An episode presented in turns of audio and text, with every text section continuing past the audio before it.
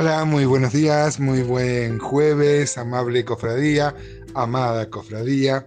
Eh, estamos viendo el capítulo 3 de Jonás. Ayer vimos los primeros cuatro versículos, vimos la fidelidad de Jonás al, compartir el mensaje que Dios le ha dado. Parece que él al final ya había aprendido la lección. Hoy vamos a ver desde los versículos 5 al 10 vemos a ver la, gracia de Dios obrando.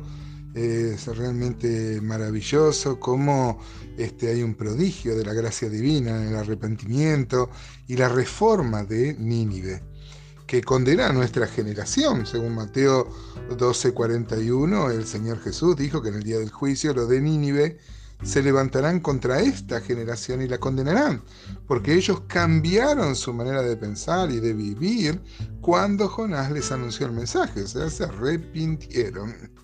Y yo les digo que aquí hay alguien más grande que Jonás.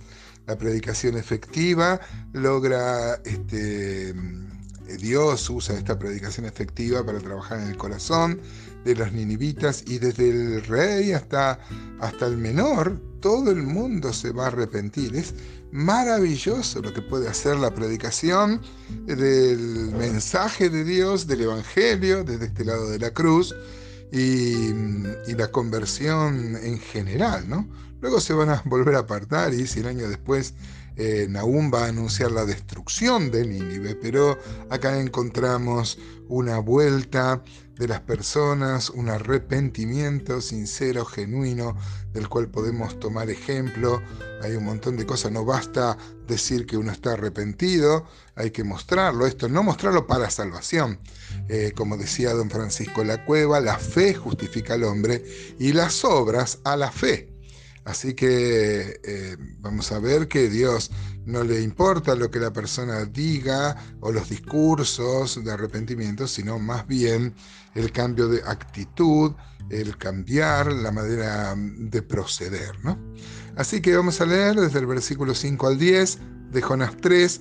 Dice así la palabra de Dios, y los hombres de Nínive creyeron a Dios y proclamaron ayuno y se vistieron de silicio desde el mayor hasta el menor de ellos. Note, amado hermano y hermana, qué, mm, qué obra hace eh, la predicación, Dios trabajando en el corazón de las personas. ¿no?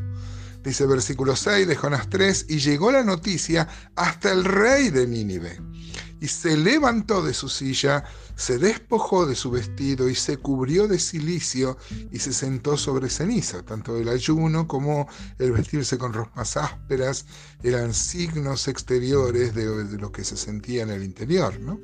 Jonás 3.7 dice, e hizo proclamar y anunciar en Nínive por mandato del rey y de sus grandes, o sea, de sus principales, de, la gente rica que había en esta ciudad, que de por sí era rica y grande, diciendo, hombres y animales, note esto hermano, hombres y animales, bueyes y ovejas, no gusten cosa alguna, no se les dé alimento, ni beban agua, sino cúbranse de silicio, hombres y animales, y clamen a Dios fuertemente y conviértase cada uno de su mal camino, de la rapiña que hay en sus manos. Quién sabe si se volverá y se arrepentirá Dios y se apartará del ardor de su ira y no pereceremos. Y versículo 10, terminando el capítulo 3, dice, y vio Dios lo que hicieron, que se convirtieron de su mal camino y se arrepintió del mal que había dicho que les haría y no lo hizo. Como dijimos muchas veces, esto es una forma de, para que nosotros entendamos, Dios no se arrepiente, Dios sabe todas las cosas, Él tiene una, un conocimiento total, es omnisciente, omnipresente, pero es para que nosotros entendamos ante el arrepentimiento de los ninivitas, Dios que pensaba destruirlo y era el centro del mensaje de Jonás que en 40 días iba a ser destruido, ahora este, van a tener la misericordia que siempre toda persona obtiene de parte de Dios cuando tiene un arrepentimiento verdadero, ¿no? Dice que la gente de Nínive entonces le creyó que anunciaron a, eh, eh,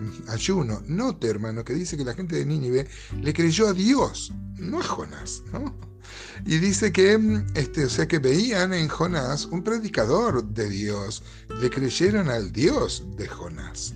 Y bueno, y proclamó ayuno, conforme a como se entendía en el Antiguo Testamento, el ayuno eh, era para mostrar la aflicción y el dolor y el pecado. Esto cambia un poco en el Nuevo Testamento, pues el Nuevo Testamento es una costumbre de la iglesia para intensificar una oración, pero no tiene que ver con, este, con eh, como era en el Antiguo Testamento, para mostrar, por supuesto también cada vez que oramos nos arrepentimos, pero allá él mostraba que iba a que romper las ropas, ¿no? Uno puede ver, por ejemplo, eh, cómo se arrepintió Acab, dice Primera Reyes 21-27, después de que Elías terminó de hablar, Acab se puso muy triste, se rompió la ropa, se vistió con ropas ásperas y no comió nada y hasta dormía con ropas ásperas y andaba deprimido. Uno pone la palabra ayuno en la concordancia, lo primero que sale es el día de la expiación, cuando Dios eh, mandó ayunar a todo, a todo el pueblo, ¿no? Para mostrar el arrepentimiento. También uno puede encontrar cosas así, bueno, en muchos pasajes, pero en 1 Reyes 20, por ejemplo, y en Joel 1.13 también vemos estas, estas costumbres, ¿no?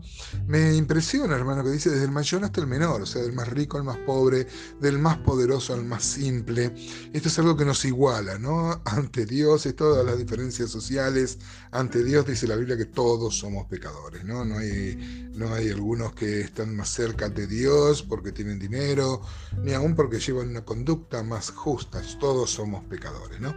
Y note que el rey de Nínive se enteró y dice que él se levantó del trono, se quitó sus vestidos, se puso ropa áspera, así. Cuando vimos el libro de Job, vimos muchas de estas costumbres, ¿no? De, de el vestido, de sentarse en silicio, eh, como muestras de humillación, humillarse ante Dios. Qué sano que es esto, hermanos. Humillarnos, no ante las personas, sino ante Dios. Ante Dios siempre es bueno, es bueno humillarse. Y fíjese que le manda que ayune todo el pueblo, del mayor hasta el menor, y hasta los animales. Los animales ligaron también en este arrepentimiento. Eh, no porque valga que los, eh, que los eh, animales ayunen ante Dios, pero es valioso que esto muestra lo, lo, lo generalizado del arrepentimiento, ¿no? Así que le dice que que se conviertan, que clamen a Dios. Mire el rey, ¿no es cierto? Inconverso, pagano. Qué bárbaro, ¿no? Cómo eh, Dios obrando en el corazón de las personas produce una conversión nacional, diríamos, ¿no? Y va a llegar el versículo 10 diciendo entonces que Dios va a cambiar de opinión. Siempre es así, hermanos. Siempre el que se arrepiente, el que se humilla, obtiene el favor de Dios, el que reconoce su pecado. Este es un mensaje que tiene poco rating y como dicen los chicos, no garpa. ¿Por qué? Porque nadie quiere reconocerse pecador en los tiempos de la posmodernidad, se entroniza al hombre y la verdad que eh, cuesta que las personas reconozcan su pecado, ¿no? Esto en la praxis, cuando uno sale a predicar, generalmente la gente dice, pero yo no soy pecador, ¿no? Qué bueno es reconocer, hermano. Este, eh, confesar el pecado es decir lo mismo que dice Dios, ¿no? Homologueo. Decir lo que dice Dios sobre nosotros. Qué buena práctica, ¿no? Y qué buen pensamiento para tener en el día de hoy.